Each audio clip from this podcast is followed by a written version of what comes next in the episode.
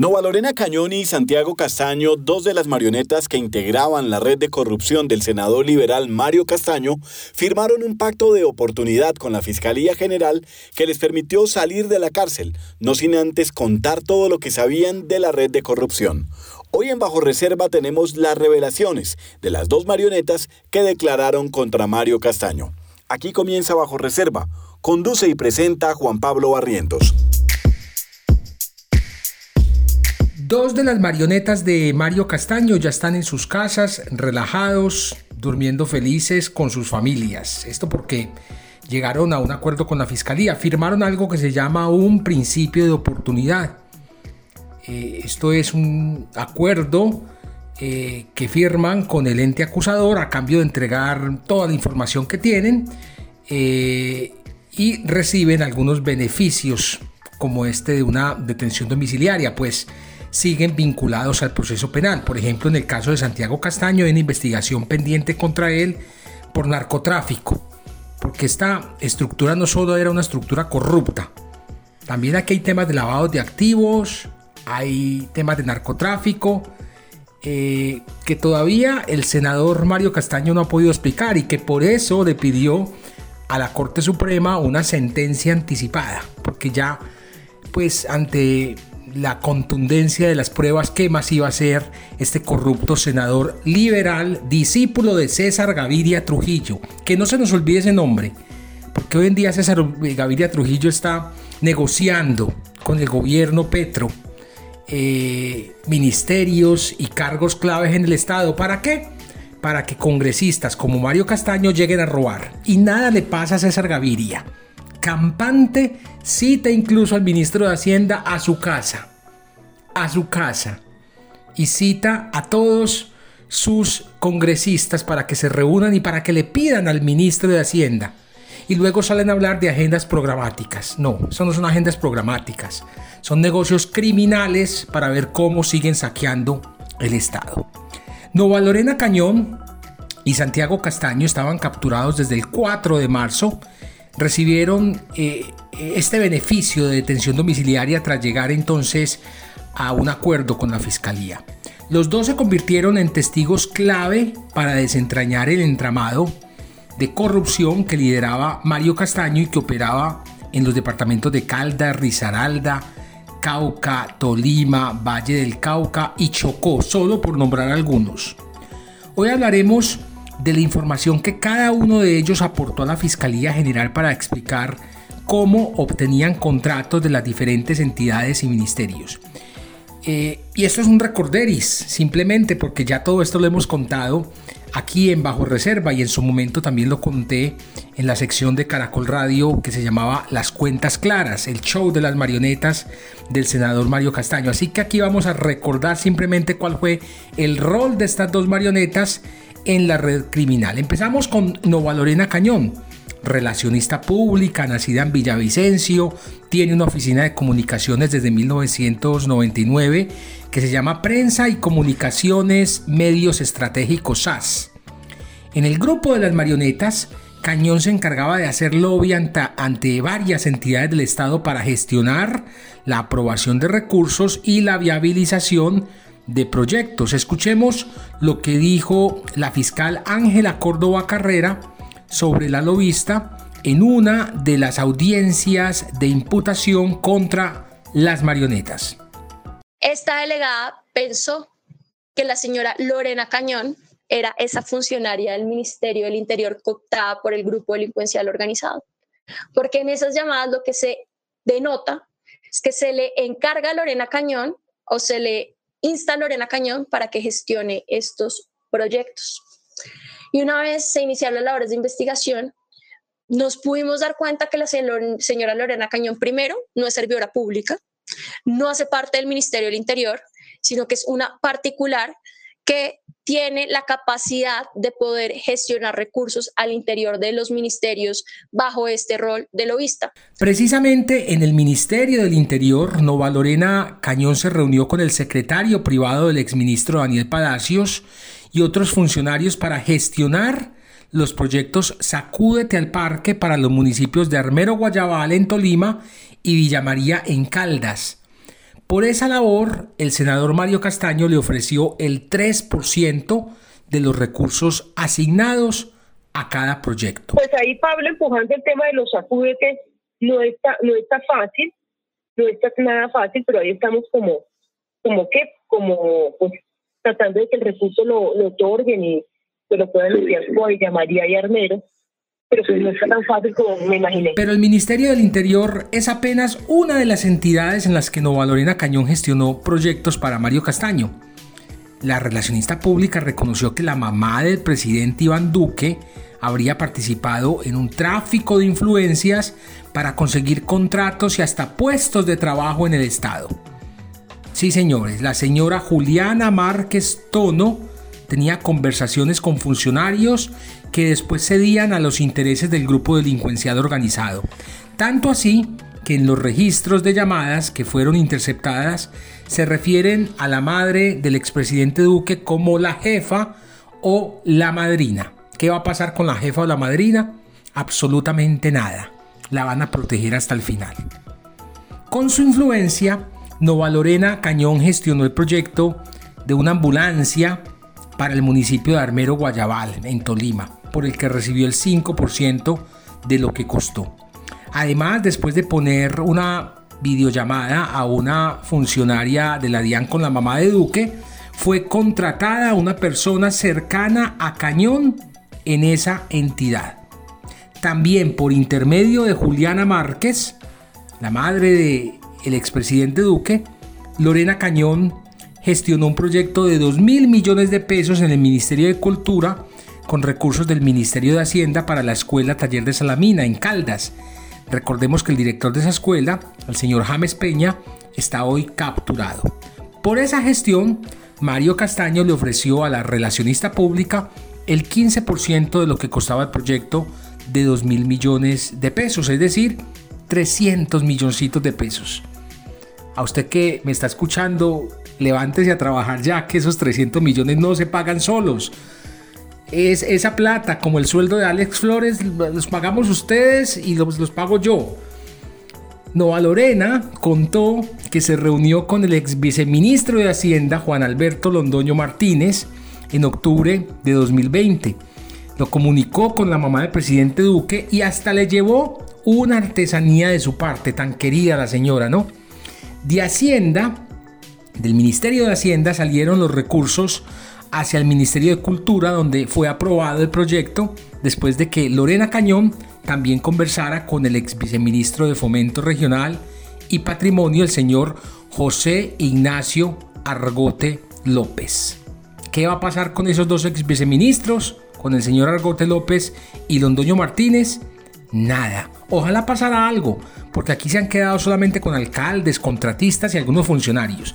Aquí deberían llegar a ministros, al contralor Carlos Felipe Córdoba, a la procuradora Margarita Cabello, pero no va a pasar nada, son muy poderosos y simplemente aquí capturan a unos que no son tan poderosos como para decir estamos haciendo algo, estamos eh, atacando esas, estas estructuras criminales. Vamos ahora con la otra marioneta que llegó a un acuerdo con la fiscalía y pues con todo lo que sabía.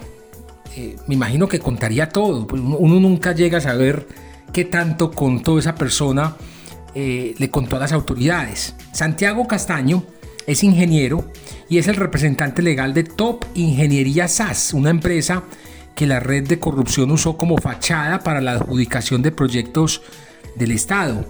Esa empresa tuvo al menos 36 contratos entre agosto de 2016 y noviembre de 2021. De acuerdo con la Corte Suprema de Justicia, Santiago Castaño seguía órdenes de Mario Castaño para direccionar la selección de contratistas que también harían parte de la estructura delincuencial.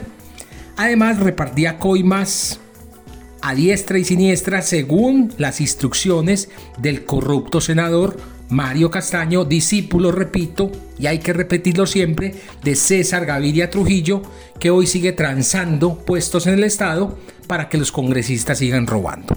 Él actúa como contratista, bien sea de manera directa, bien sea a través de Top Ingeniería o bien sea por interpuesta persona.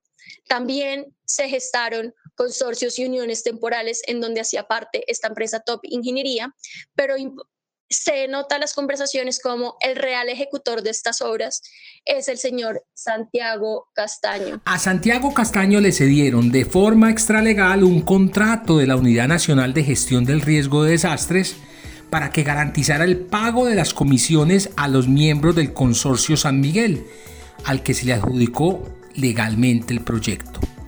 De acuerdo con la información que le entregó eh, Castaño, Santiago Castaño a la Fiscalía, eh, Juan Carlos Martínez, que es la mano derecha de Mario Castaño, que hoy está prófugo de la justicia, fue quien lo buscó para esa gestión y fue él quien dio la instrucción de entregarle mil milloncitos de pesos a la joyita de Mario Castaño. Mil millones de pesos.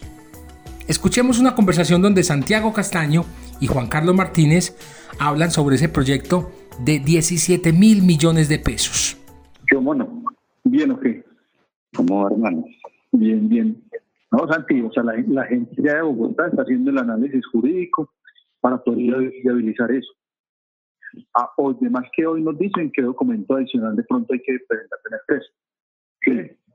Yo ya hablé con Mario, yo ya hablé con Mario acá, pero yo lo que le dijera que yo le dije, los amigos míos de Santiago, le dije, sí, los amigos míos tienen empresas muy poderosas y entonces ellos tienen contacto con las aseguradoras, entonces con la gerencia de una aseguradora moviendo el tema para ellos respaldar, para, para ellos respaldar eso. Pues, y cuando la gerente diga, ¿qué? ¿Qué? Diga, sí, le, dije, le dije, cuando la gerente les diga, listo, yo les doy la póliza, entonces nos tenemos ya que sentar más, porque sabe que hay metido una cantidad de gente ahí.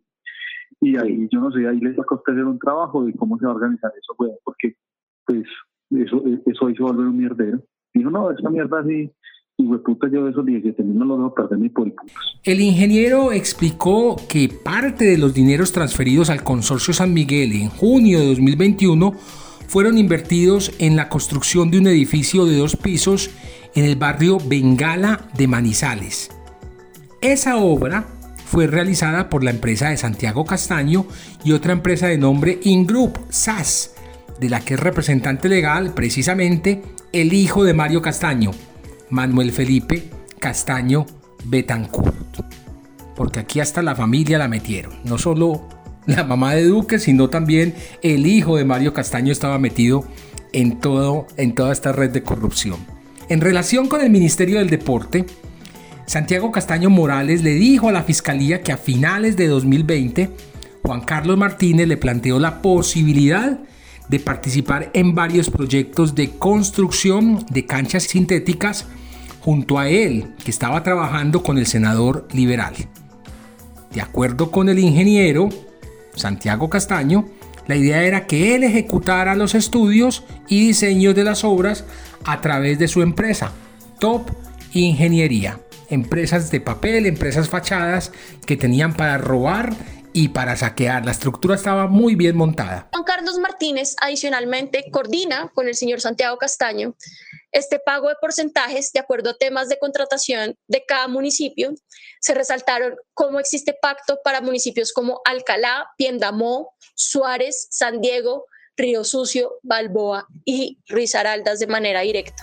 Juan Carlos Martínez, un personaje bien interesante que no sabemos dónde está, se dice que está en México y no sabemos si ya la fiscalía eh, eh, ordenó la captura internacional, si ya hay una circular roja de Interpol para capturar a Juan Carlos Martínez. No, al menos eso eh, no lo he escuchado hasta el momento, pero ya, ya, ya deberían estar detrás de este señor, porque este sí que era el cerebro y este sí que tiene información.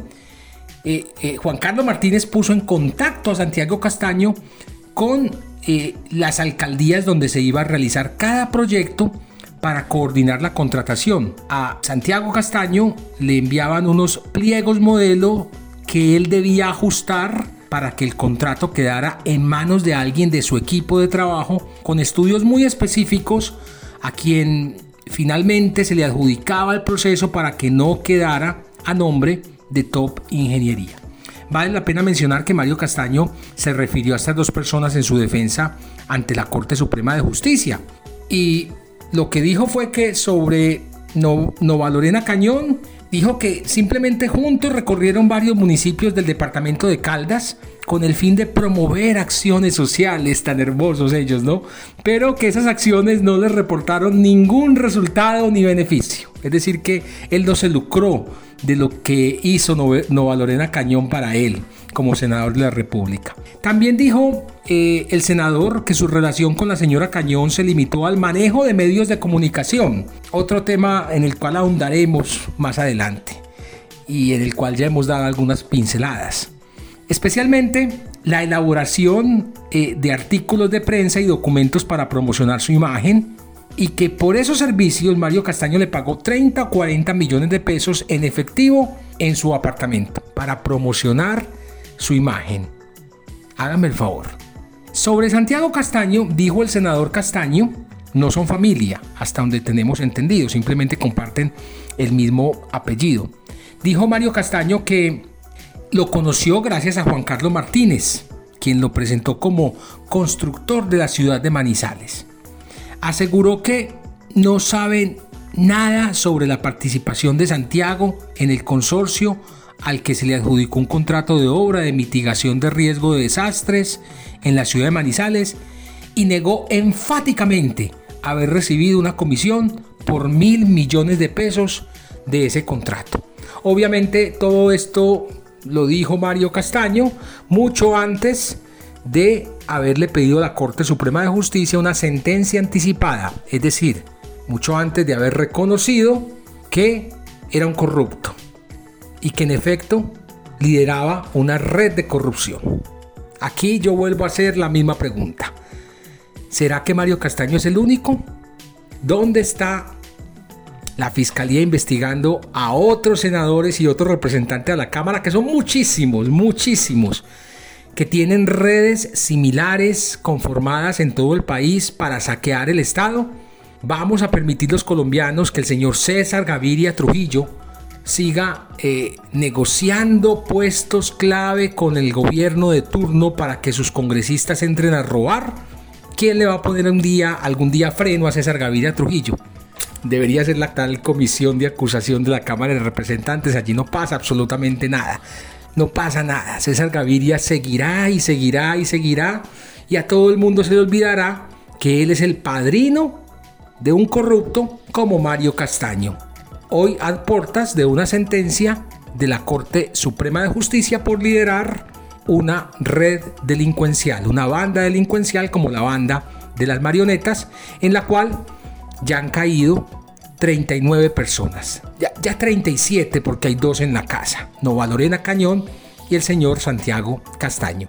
Usted escuchó bajo reserva y recuerden que lo mejor que pueden hacer para ayudarnos es compartir todos estos contenidos, Spotify, YouTube, Instagram, Facebook, eh, Twitter, en todas nuestras redes sociales. Compartan, no envíen este eh, podcast a, sus amigos en WhatsApp, en Signal, Telegram. Y también si nos quiere ayudar, pues ahí tenemos un Patreon y una Baki y tenemos una cuenta de ahorros Bancolombia para que esta vorágine siga creciendo. Chao pues.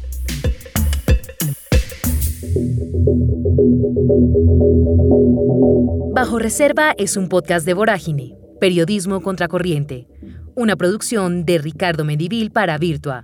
En la producción sonora, Carlos Sanabria. Locución, Camila Gómez.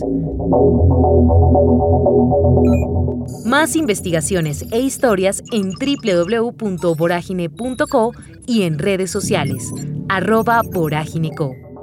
Gracias por escuchar. you.